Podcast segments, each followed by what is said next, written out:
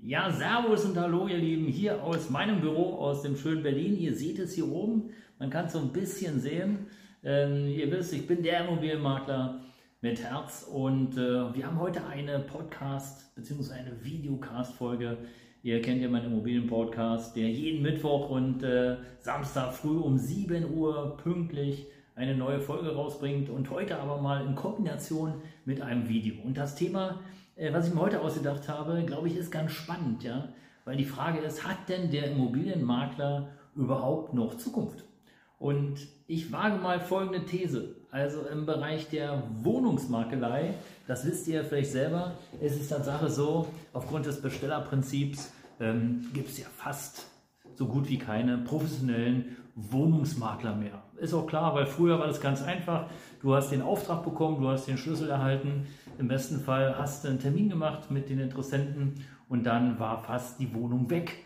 Okay, fast, weil ich rede hier immer von Berlin. Aber es gibt natürlich auch andere Städte, wie beispielsweise äh, mir bekannt Chemnitz. Und in Chemnitz haben wir eine Leerstandsquote von ja, zwischen 8 und 12 Prozent. Da kannst du dir also noch die Wohnung aussuchen und da ist es auch wirklich schwer, äh, einen äh, ja, adäquaten Mieter zu finden. Das kann ich aus der eigenen Erfahrung sagen.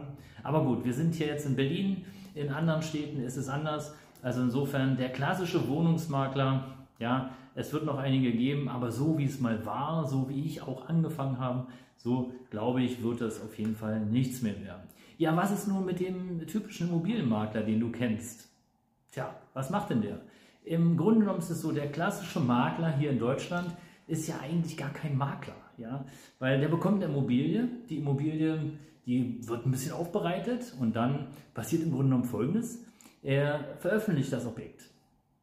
Okay, jetzt werden bestimmt einige Kollegen sagen, ja, ja, aber wir machen doch das anders und so. Klar, es gibt natürlich auch Profis, die bieten erstmal die Immobilie die neue Immobilie, nachdem sie sie ordentlich aufbereitet haben, was im Grunde genommen aber leider auch nicht jeder macht, ähm, sozusagen erstmal ihren Kundenstamm an. Dafür brauchst du allerdings auch einen Kundenstamm. Ja, ohne Kundenstamm wirst du in der Regel natürlich sozusagen gerade als Neueinsteiger oder sozusagen als Wechsler von der, ja, äh, von der Wohnungsvermittlung zum Verkaufsmakler wirst du wahrscheinlich die ähm, ja, die Objekte nicht so richtig aufbereiten. Vielleicht kennst du auch nicht alle Dinge, die da gebraucht werden. Das ist auch völlig okay. Man darf sich auch einarbeiten und es ist bestimmt für Anfänger, und das kann ich bestätigen, es ist schon eine Herausforderung, weil der Immobilienmaklerberuf wird, glaube ich, vielfach in der Bevölkerung unterschätzt. Ja, du musst schon ziemlich viel wissen, Baurecht, äh, Sachenrecht und, und, und.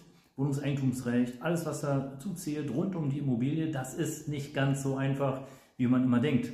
Und äh, insofern ist die Frage, ja, wird denn nun Tatsache der Immobilienmaklerberuf so weitergehen wie bisher? Und da glaube ich, heute und hier und jetzt schon behaupten zu können, n nee, weil im Grunde genommen ist es so, machen wir uns nichts vor. Du hast eine Immobilie und du hast ein bisschen Zeit, du hast keine Lust, äh, die Immobilie an einen Makler zu geben. Du hast auch kein Vertrauen zu Maklern. Du weißt gar nicht, Mensch, was erzählen die dir dann alle?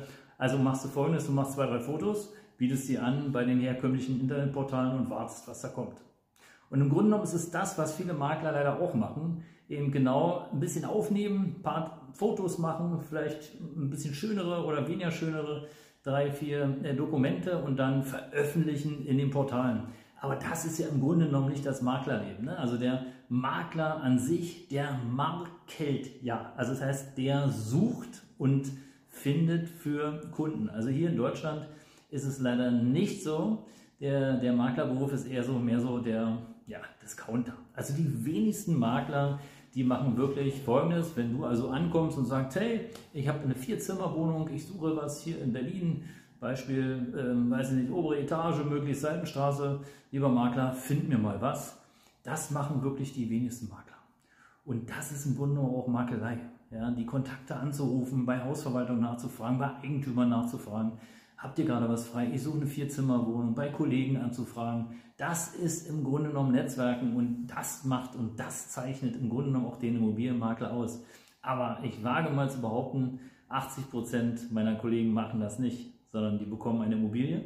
Die wird im besten Fall, so wie bei mir, ausgehangen im Schaufenster, wird dann sozusagen ins Internetschaufenster gesetzt und äh, dann wird gewartet, ähm, ja, bis dann jemand anruft.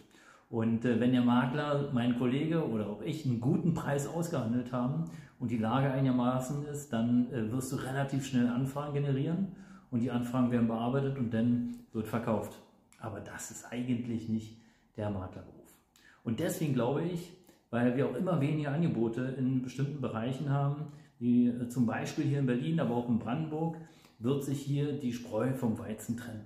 Und die Technisierung, die wird auch immer weiter voranschreiten. Wir haben ja aktuell viel, was sozusagen mit Online-Besichtigung und äh, virtueller Grundriss und alles, was es da so gibt, das wird noch verfeinert werden. Und ich glaube, dass viele PropTechs, die eben schon auf dem Markt sind und da reindrängen in den Markt, ähm, sicherlich einen großen Marktanteil sozusagen abschöpfen werden. Und dann wird der klassische Makler, so wie ich ihn beschrieben habe, wie ich ihn dir gerade beschrieben habe, den wird es wahrscheinlich in ein paar Jahren dann nicht mehr geben, ähm, weil im Grunde genommen die Vermittlung der Immobilie kann fast jeder selber machen. Und es ist kein Geheimnis, welche Unterlagen du brauchst. Es ist eine Fleißarbeit und im Grunde genommen ist folgendes der Vorteil eines Maklers. Ja, also wenn du einen Immobilienmakler beauftragen möchtest mit dem Verkauf deiner Immobilie, dann hat es den Vorteil, er spart dir Zeit, weil er die Unterlagen organisiert, weil er die Unterlagen prüft, weil er weiß, welche Neuigkeiten in der Zwischenzeit sozusagen vom Gesetzgeber auch verpflichtet sind, wie zum Beispiel Energieausweis, Legionellenprüfung äh, und äh, Feuer, äh, also Rauchmelder und und und. Das ist ein Ding. Das zweite Ding ist, er spart dir wiederum Zeit, indem du einfach, ja, indem du die ganzen organisatorischen Dinge wie Terminabstimmung mit den einzelnen Interessenten, die rufen ja nicht nur alle um 14.30 Uhr an, jeden Tag, sondern die rufen jeden Tag an. Also äh, wenn jemand eine Immobilie haben möchte, dann ruft er morgens um 6 an oder abends um 20 Uhr.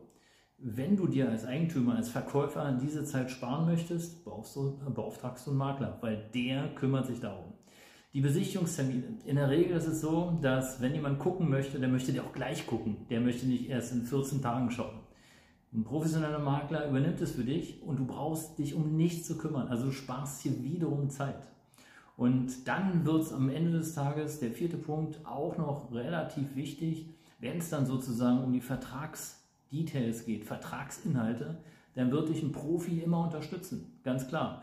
Weil äh, sowohl Notare wie auch Verkäufer oder auch Käufer sind natürlich, äh, haben ihre eigenen Wünsche. Und in diesem Kaufvertrag kann man bis auf ein paar Grunddinge, kann man natürlich viele Dinge noch zusätzlich formulieren. Und da muss man echt aufpassen. Weil es kann schon sein, dass da Dinge drinstehen, die nachher irgendwelche Haftungsübernahmen für dich bedeuten als Verkäufer oder auch als, Ver also als Käufer oder Verkäufer so rum. Äh, oder viele andere Dinge, die da einfach nicht eingetragen sind oder vielleicht sogar notiert sind, die überhaupt nicht reinpassen in den Kaufvertrag oder dich eben irgendwie ungünstigerweise benachteiligen, was gar nicht sein muss.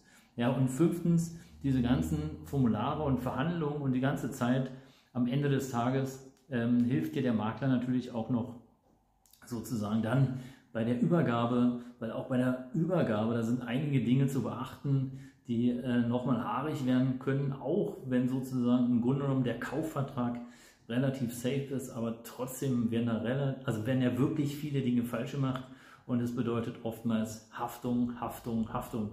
Und diese Haftung kannst du eben zum Teil dann entsprechend auch an den Makler weitergeben. Und zum Schluss, was auch noch sehr wichtig ist, geht es ums Verhandeln.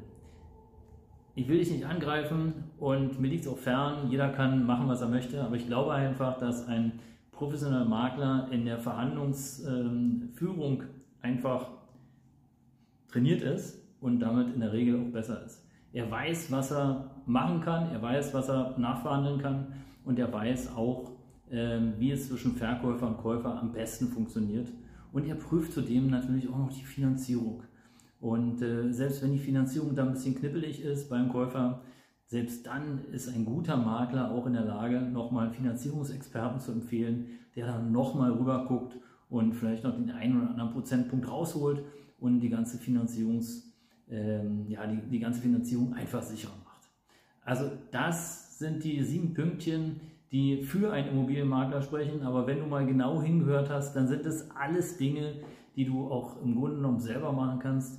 Das Wichtigste bei allem ist im Grunde genommen, du sparst Zeit. Und du kaufst dir letztlich Zeit ein durch einen Immobilienmakler. Ja, das machst du ja sonst auch, wenn du, weiß ich nicht, dir Getränke liefern lässt oder so. Denn äh, ja, du kannst die Getränke auch selber holen, ist kein, keine Frage. Aber ja, am Ende des Tages sparst du dir Zeit, wenn du einen Lieferdienst äh, einkaufst, der für dich die Flaschen liefert. Und äh, ja, ich will den Makler jetzt nicht als Flasche bezeichnen, aber es ist ähnlich. Du sparst dir eine Menge Zeit und bekommst dir bald das Fachwissen von einem Experten. Ja, ihr Lieben, das war's zum Thema Immobilienmakler, ein Beruf ohne Zukunft. Ich hoffe, dir hat es ein bisschen die Augen eröffnet. Würde mich freuen, wenn du hier den Kanal folgst.